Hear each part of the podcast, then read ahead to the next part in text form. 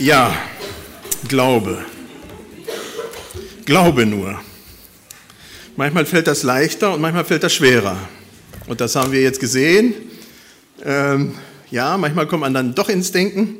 Ist das wirklich ernst gemeint? Hält das wirklich?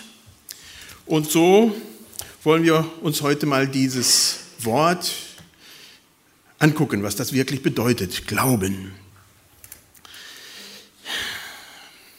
Glauben. Wenn man das Wort Glauben gerade im Neuen Testament mal versucht mit Vertrauen zu ersetzen, ich denke, das ist eine spannende Sache, dass man wirklich mal Wort für Wort mal durchgeht durch das Neue Testament. Das könnt ihr mal zu Hause machen, durchblättern, gucken, wo steht das Wort Glaube und dann mal Vertrauen da rein tun. Das, da gewinnt ihr eine andere, eine neue Dimension von dem, was vielleicht Glaube tatsächlich ist. Jetzt muss ich mal gucken, wo ich hier in der Folie bin. Da kommen wir zu dem Vers, das ich heute ein bisschen, äh, wo das auch drinne steht. Deshalb seid ihr voll Freude, obwohl ihr jetzt vielleicht kurze Zeit unter mancherlei Prüfungen leiden müsst. Dadurch soll sich euer Glaube bewähren und es wird sich äh, zeigen, dass er wertvoller ist als Gold, das im Feuer geprüft wurde und doch vergänglich ist. Glaube. Das, dadurch soll sich euer Vertrauen bewähren und es wird sich zeigen, dass er wertvoller ist. Also macht das mal wirklich mit eurer Bibel zu Hause. Ähm, das ist eine ganz interessante Reise. Im Alten Testament ist der Glaube oftmals stark aktionsorientiert, gehorsam. Du sollst dies und du sollst jenes und du sollst welches machen. Und das ist interessant bei den Zeloten und Qumran, so dann mehr zur Zeit Jesu, ähm, ja, finden wir wenig, dass irgendwie Glauben ausgesprochen werden musste. War nicht notwendig. Man musste den Weg gehen. Man musste miteinander diesen Weg des Gehorsams gehen, der vorgegeben wurde. Glaube als ausgesprochener Glaube, ja, war einfach nicht wirklich Teil dieser ganzen Geschichte. Und dann kommen wir zu Johannes dem Täufer, der ja ganz nah mit in diesen Kreisen da hineingehörte. Und er predigt, was predigt er? Kehrt um, tut Buße. Und zwar sehr einseitig. Da ist Glaube auch noch nicht so viel. Ist ganz klar, Umkehr, Buße, aber mit Glauben, das, das ist noch was anderes. Da, das, da kommen wir dann zu Jesus und da auf einmal ändert sich was mit diesem Wort. Da predigt Jesus, kehrt um und glaubt an das Evangelium. Da ist eine Schnittstelle, da ist was passiert. Da ist etwas passiert, was ja bis dahin so ausgesprochen nicht da war. Was im Alten Testament anders da war, als es dann auf einmal wird. Vielleicht wird was äh, am deutlichsten, oh, ich muss hier mal ein bisschen aufpassen hier. genau, jetzt sind wir, oh, Entschuldigung, ich bin schon weiter. Da kommt auf einmal von diesem griechischen Pistos Hotti, was im Alten Testament da war, Glaube das, was sehr stark mit Tun und Machen und dies und jenes war, auf einmal Glaube an. Da ist eine Veränderung in der Septuaginta, in der griechischen Übersetzung vom Alten Testament, da finden wir das wunderbar dargestellt, dass es dann eine Veränderung gibt von Glaube, das, dies und jenes und welches, was dann näher erklärt wurde, zu Glaube an. Das finde ich eine spannende Sache. Es wird dieses Gefühl von Vertrauen mehr deutlich da drin.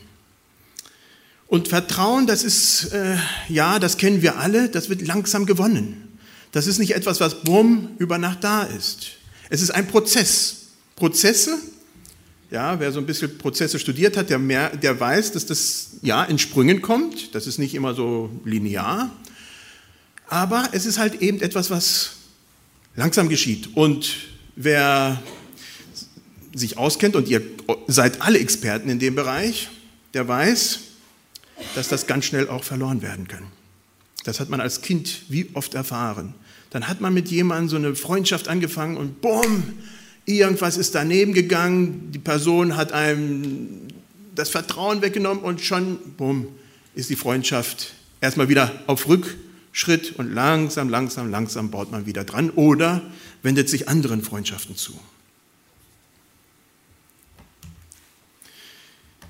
Es ist also der Glaube nichts Statisches und was für mich interessant ist, ist, dass die Großkirchen, evangelisch, lutherisch, katholisch, ach, wie immer auch, sehr stark ähm, Glaubensbekenntnisse haben. Das ist bei uns weniger so und ich denke, die haben mit Sicherheit ihre Berechtigung. Da gibt es das apostolische Glaubensbekenntnis, was wir ja nun eigentlich gar nicht so benutzen, obwohl wir nicht dagegen sind. Ich kann mich ein paar Jahre her, da war da mal die Diskussion in der AMG, dann hieß es, nein, wir können es wegen dies oder jenes und welches nicht unterschreiben.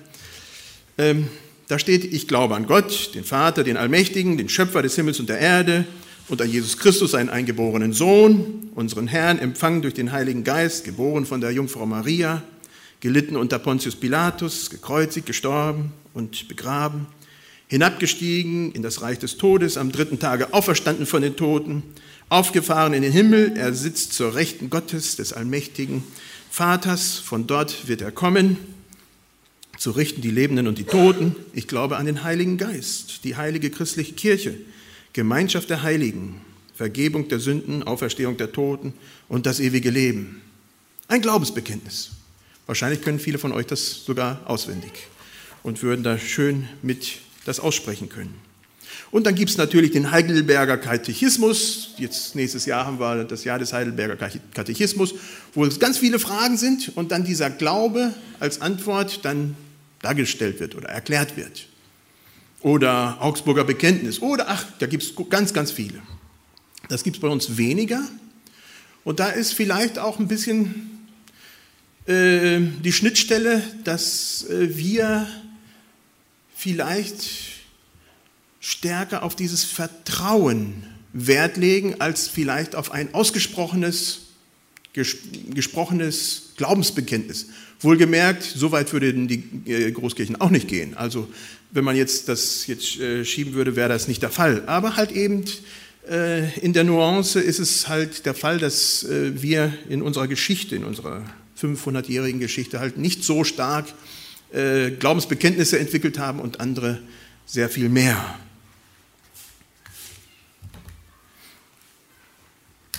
Glaube hat was mit Nähe zu tun.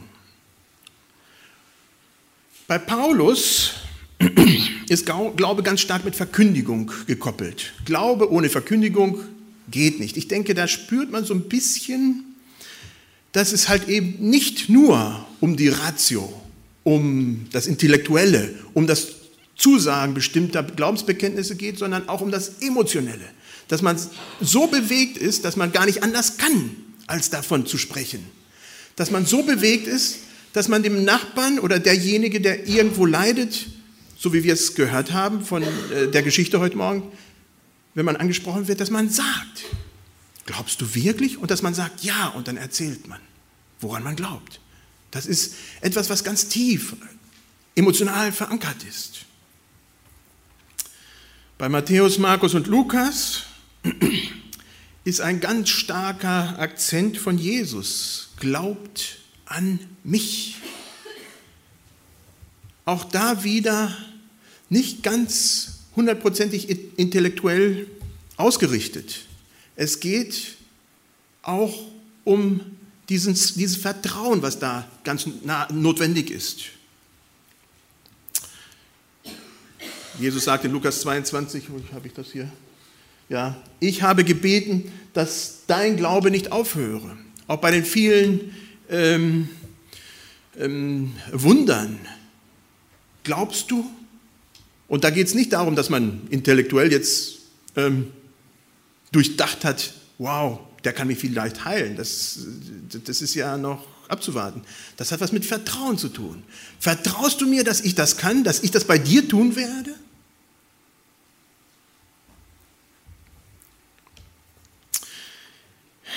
Das ist wie in einem Betrieb. Man arbeitet, Und je höher man die Leiter in einem Betrieb steigt, sprechen wir mal von größerem Betrieb, desto mehr sollte eine Identifikation mit dem Betrieb, äh, Betrieb da sein. Das heißt, ich verkörpere auch die Werte, die da gelebt werden. Und andere Leute sehen in mir, dass ich da arbeite, ja, weil ich mich auch so verhalte, dass ich da auch gut reinpasse. Das ist natürlich das Optimale. Wir wissen oft, dass äh, ganz oftmals das nicht so gelebt wird, aber das ist das Optimale, wo man die Werte übernimmt, die eigentlich in dem Betrieb äh, verkörpert sind. Dass ich als Verkäufer äh, ja auch tatsächlich überzeugt bin, das ist gut und das kann ich verkaufen mit gutem Gewissen und das gebe ich dir. Ich kam letztens irgendwann mal zum Lukas. Ähm, da wollte ich was beim Maisburger, irgendwas von ihm und dann sagt er, brauchst du noch eine Brille? Der hat es verkörpert. Der weiß, wow, hier ist, das, ist das, das bin ich. Ja. Ja, ich denke, so ist es auch mit uns und unserem Glauben. Da geht es um etwas, was wir ganz drinne, tief drinne haben, was diese Nähe zu Jesus zeigt und was wir dann immer mehr verinnerlichen. Nicht nur im Kopf, dass wir das akzeptieren, sondern auch umsetzen.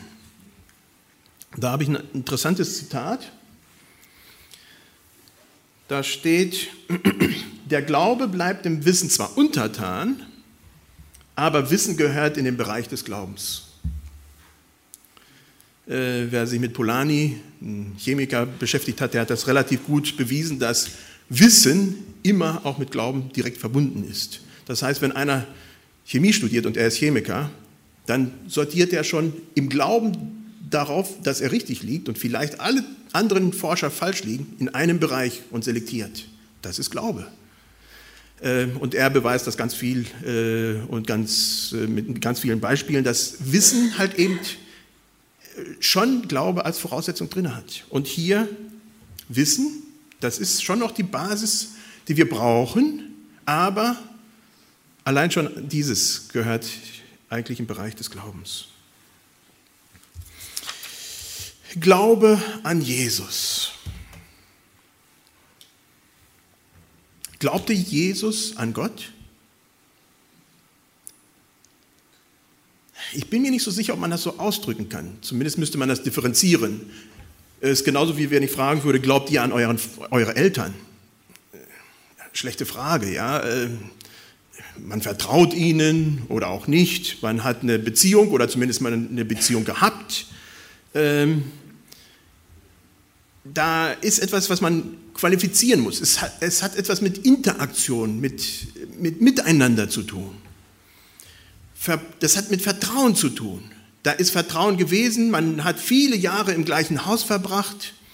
Insofern kann man sagen, Gott vertraute seinem, äh, Jesus vertraute seinem Vater vollkommen, ganz, komplett. Er wusste, dass er da gut aufgehoben ist. In den Evangelien werden die Glaubensaussagen, die da sind, eigentlich fast immer qualifiziert. Mit Gehorsam, mit Nachfolge, mit ganz vielen verschiedenen Ausdrücken wird dieses, dieser Glaube halt eben qualifiziert, erklärt, wieso und warum und was ist damit gemeint und was passiert damit in dem Glauben. Vielleicht ist das nächste Beispiel, das wir daran haben, Freundschaft. Freundschaft wächst und gedeiht mit ganz vielen unterschiedlichen Faktoren. Es hat damit zu tun, ob man Zeit miteinander verbringt. Wenn man gar nicht Zeit miteinander verbringt, dann äh, ist Freundschaft nicht möglich. Heute auch über das Internet, aber man verbringt irgendwie Zeit. Es finden Gespräche statt, man tauscht Gedanken aus. Es finden Erlebnisse statt, man geht zusammen wandern oder geht zusammen schwimmen oder sonst irgendwas. Äh, ja, man hat gemeinsame Erlebnisse, die man teilt. Wenn man in Not ist, kommt man äh, mit dem, was man erlebt hat und vielleicht mit der Hilfe, die man braucht, zu diesen Freunden. Je mehr man erlebt hat, desto intensiver wird das Ganze. so stelle ich mir auch das mit unserem Glauben, mit unserem Vertrauen zu Gott vor. Je mehr wir, wir erleben, je mehr wir in diesem Weg mit Gott gehen, desto fester wird diese Bindung. Da ist eine Frage, die ich auch habe für euch. Wenn ihr mal wirklich in der Zwickmühle seid, alles um euch ist kaputt gegangen.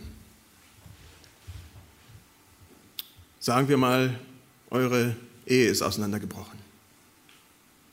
Und jetzt braucht ihr eine Woche irgendwo einen Platz, wo ihr unterkommt, wo keiner groß Fragen stellt. Wo geht ihr hin? Wo geht ihr hin? Ja, da geht man zu dem, wo man weiß, diese Person, die wird mir Halt geben. Manche werden ins Hotel gehen, weil sie vielleicht gar keine Person in, diesem, in dieser engen Beziehung haben. Andere gehen dahin, wo sie ja wirklich wissen, dass sie vielleicht auch zurückgestutzt werden. Also man geht dahin, wo man ganz nahe ist, wo man sich geborgen weiß und nicht verraten weiß. Ja, und ich wünsche mir, dass wir dieses Vertrauen, diesen Glauben an Gott auch intensivieren. Dass wir, wenn wir in der Not sind, auch wissen, wo wir da tatsächlich hingehen können. Und zwar zu Gott. Rufe mich an in der Not, so will ich dich erretten und du sollst mich preisen. Dass wir diese Beziehung, die wir mit Gott haben, ich habe es ja mit diesem Wort Vertrauen versucht zu erklären, auch wirklich darin wachsen und dass das intensiver wird. Ich denke, da gibt es viele Möglichkeiten, wie das passieren kann, indem wir regelmäßig die Bibel lesen, indem wir mit anderen Christen darüber sprechen, über unsere Erlebnisse, indem wir dies in Gemeinschaft leben und mit anderen austauschen, indem wir Freizeit, auf Freizeiten geben, gehen. Oftmals passieren ganz viele Erlebnisse auf christlichen Freizeiten. Die, die Kinder erleben da äh, ja, Dinge, die, die sie ganz lange tragen. Das merke ich immer bei unserer Adriana, die dann auf einmal monatelang wieder die Bibel liest, ganz regelmäßig, jeden Abend, toll. Lieder, die wir singen oder, oder. Ich denke, da gibt es viele Möglichkeiten und da wünsche ich mir, dass wir dieses Vertrauen, diesen Glauben wirklich, ja, dass wir darin wachsen, dass wir das immer näher hineinkommen und diese Beziehung zu unserem Herrn immer belastungsfähiger auch von unserer Seite wird. Amen.